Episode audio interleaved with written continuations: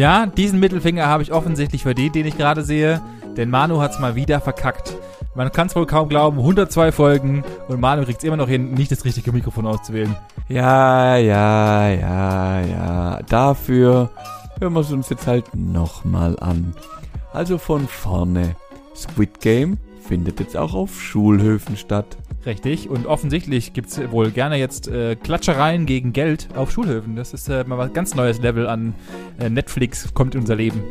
Ja, ein ganz neues Level hat auch unser Jugendwort dieses Jahr. Denn es ist gekürt worden und wir sind alle cringe.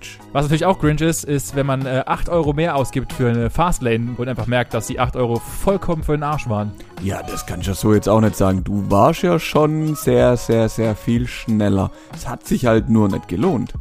das ist absolut richtig. Was sich aber gelohnt hat, war es mal über Halloween zu reden, denn keiner wusste bis jetzt, dass das einfach über 5000 Jahre alt ist und woher es eigentlich kommt. Ja, das ist echt eine verrückte Kultur, die das mal erfunden hat. Und wer da alles seine Finger mit im Spiel hat, das hört man in der nächsten Folge.